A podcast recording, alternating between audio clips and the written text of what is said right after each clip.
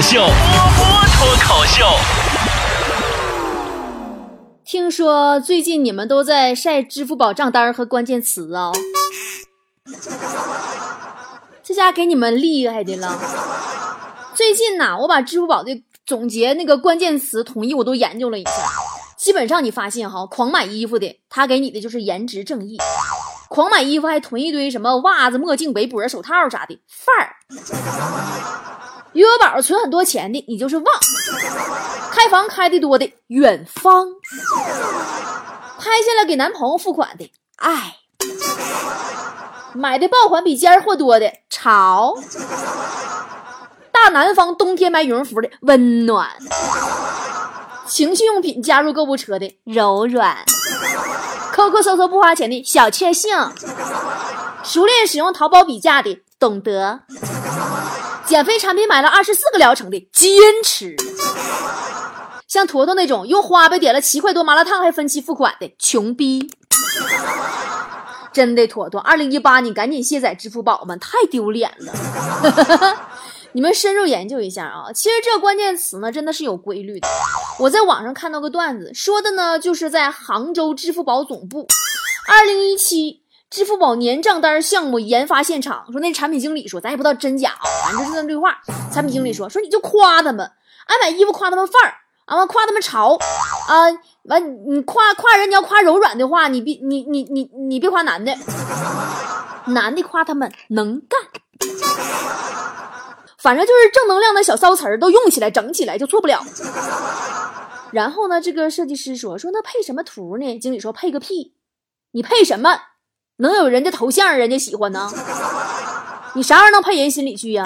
然后这个文案搁旁边插话说：“老大爷，那些穷逼不爱花钱，一年到头就买点书，咋夸呀？”经理说：“夸他们自由。”下面再整两行小字儿：要走心，走心知道不？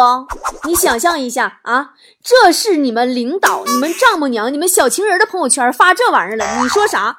这回肯定刷爆朋友圈啊！哎，真的，虽然这只是个段子，但是我想说啊，你们有没有想过那些背着老婆常年跟小情人在外边用支付宝付钱开房的老爷们儿怎么办？开房的订单可以删除，可是年度账单看得一清二楚。这批老爷们儿会骂你们支付宝八辈祖宗的，真的做鬼都不会放过你们的。这个总结呀，真不是轻易能做的。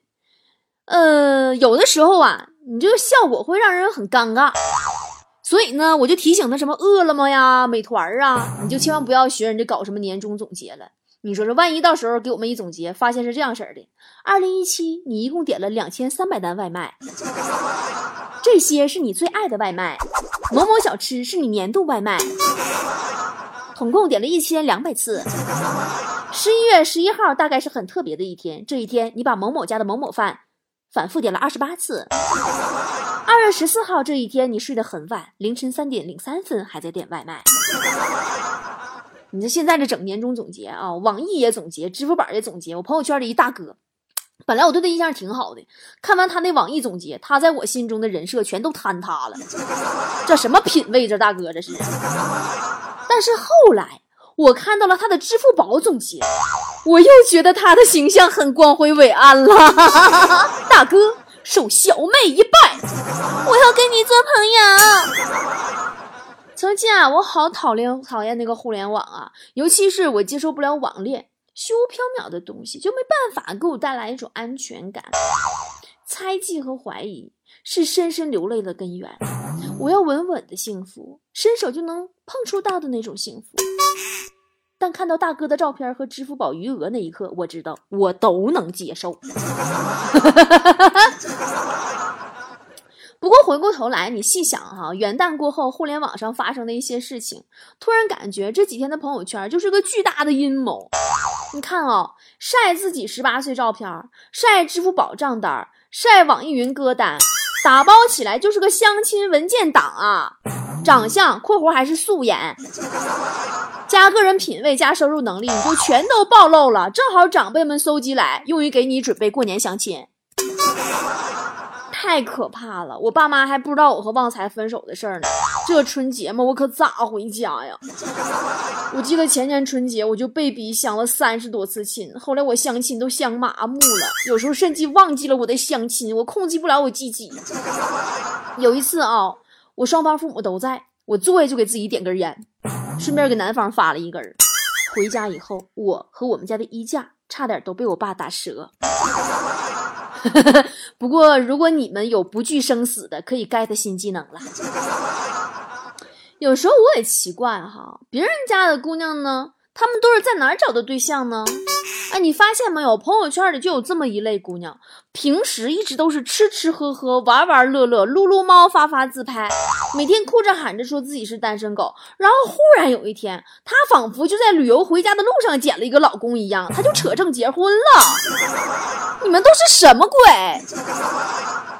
几个月前哈，我们工作室新来一个萌妹子。不知道为啥，这货好像总是对自己的妆容没啥自信呢，是咋回事？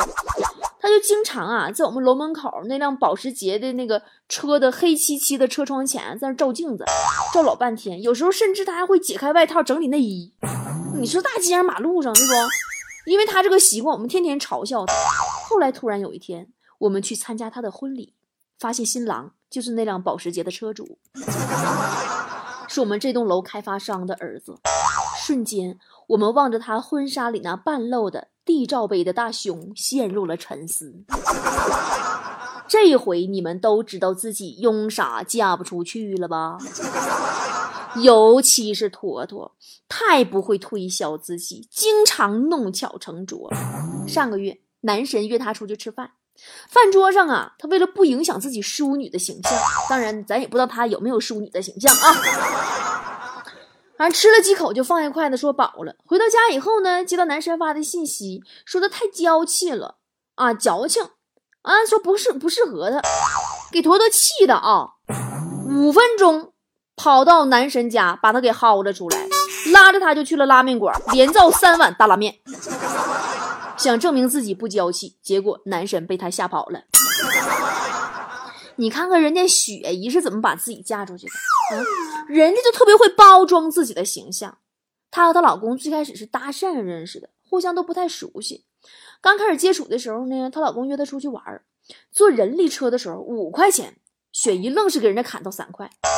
后来一起做饭买菜，五毛钱都跟人讲价。哎呀，这个雪姨老公觉得这就是典型的持家女子呀。很快俩人就结婚了。婚后才发现，这老娘们买衣服买化妆品千儿八百都没眨过眼。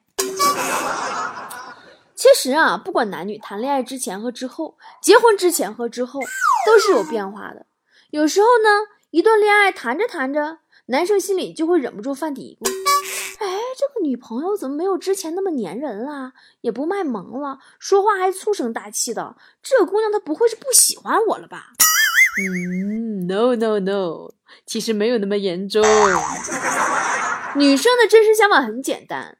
就是，她处之前吧，还觉得男朋友挺高冷，成熟挺稳重。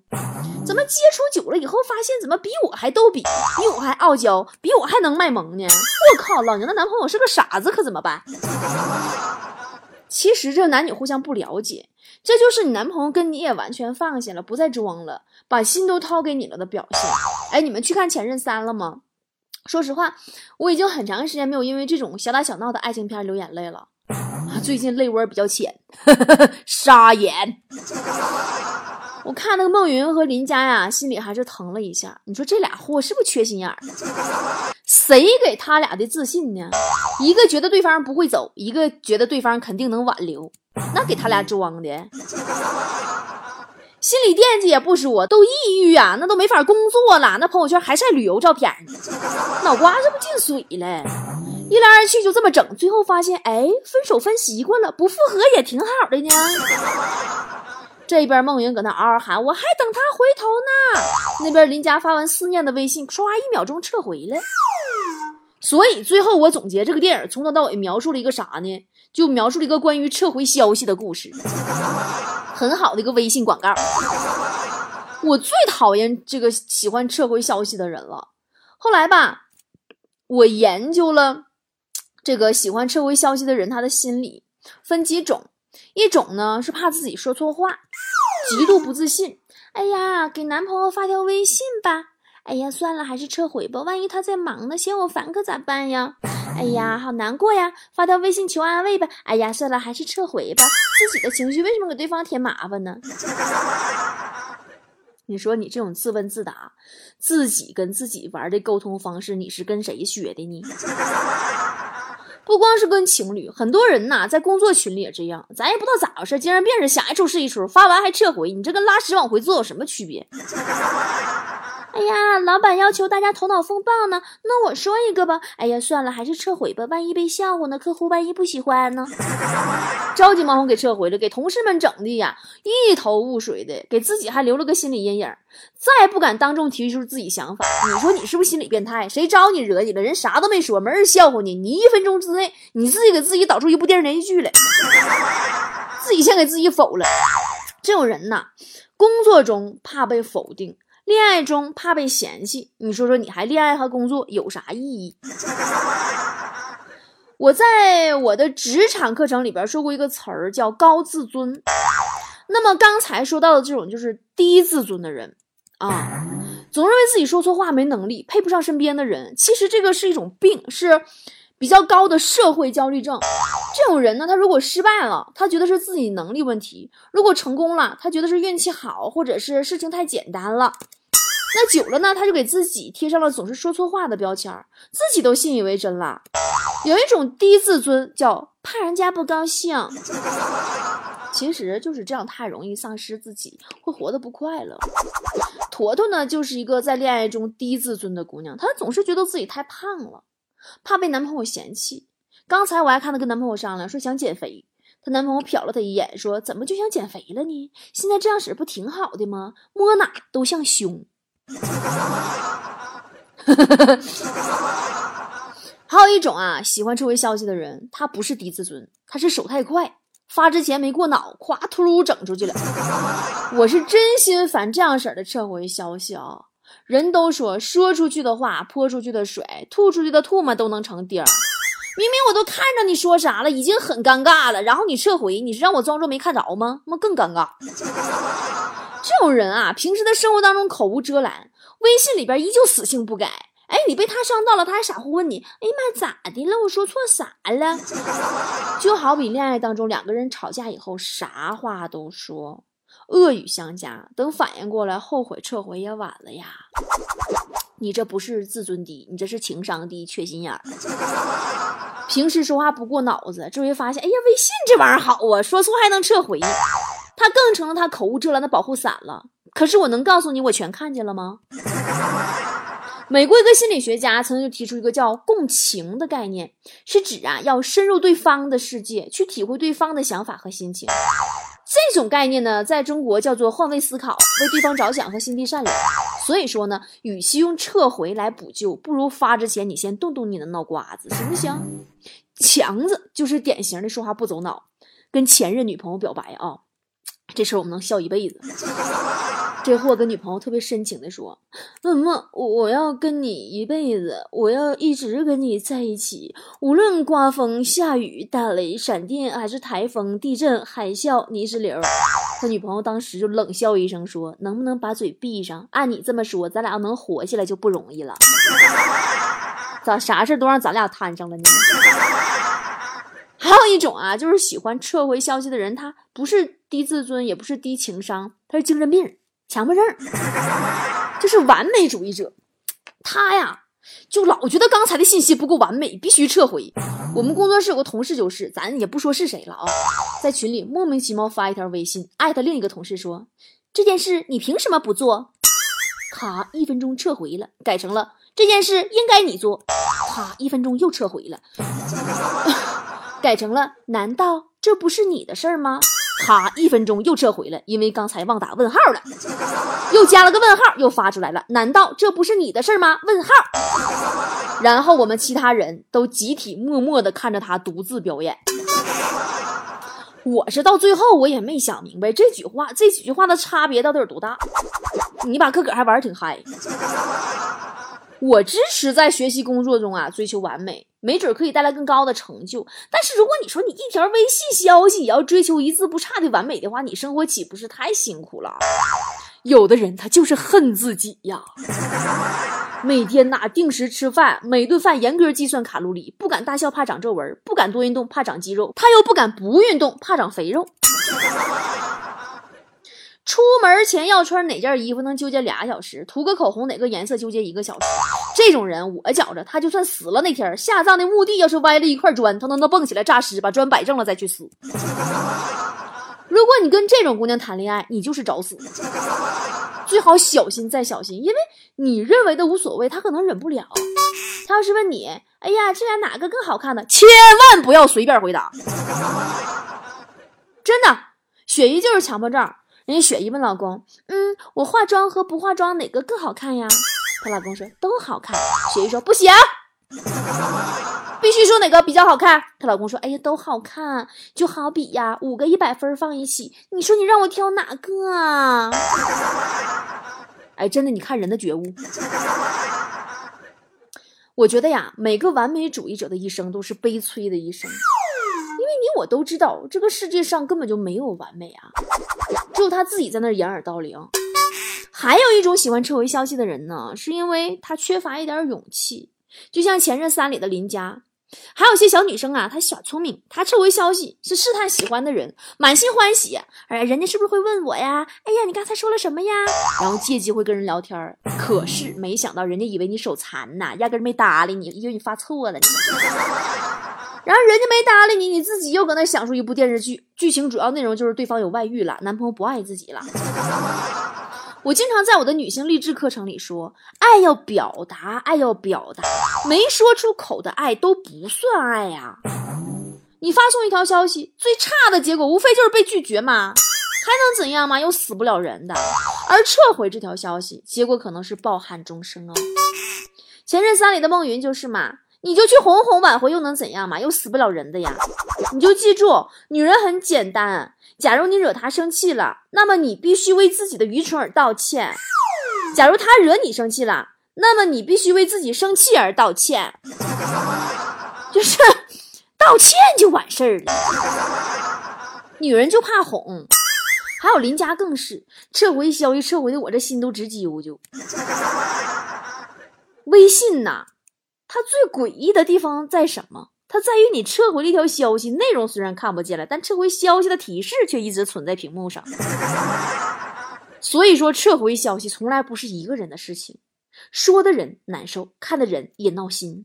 就好像话说一半你突然说：“哎呀，哎呀，刚才我说话不算数，不算数，不算，不算，不算。”哎，没听见，没听见，过去了。哎，幻觉。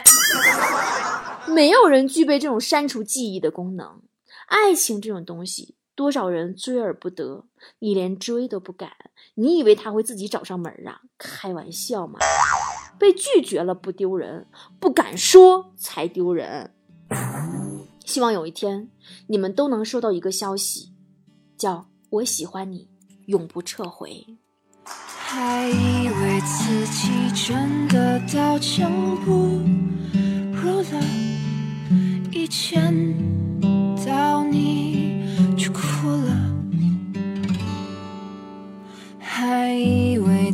自己真的无所谓，去了，一见到你就脆弱，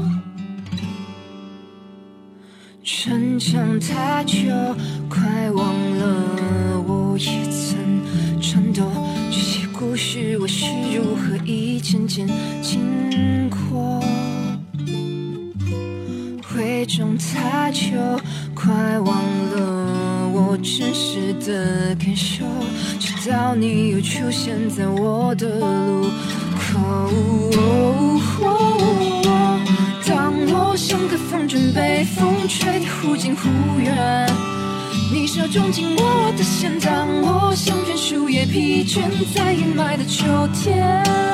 你是泥土为我遮掩，当我渐行渐远，无论前路多么艰难危险，因为你压过我不怕坠落，你会拖着我。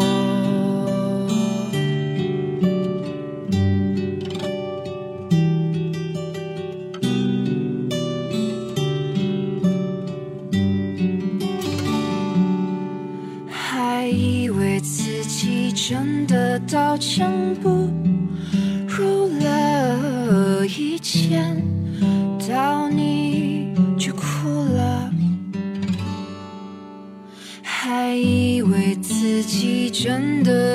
所谓，知了。一见到你就脆弱。逞强太久，快忘了我也曾颤抖。这些故事我是如何一件件经伪装太久，快忘了我真实的感受。直到你又出现在我的路口。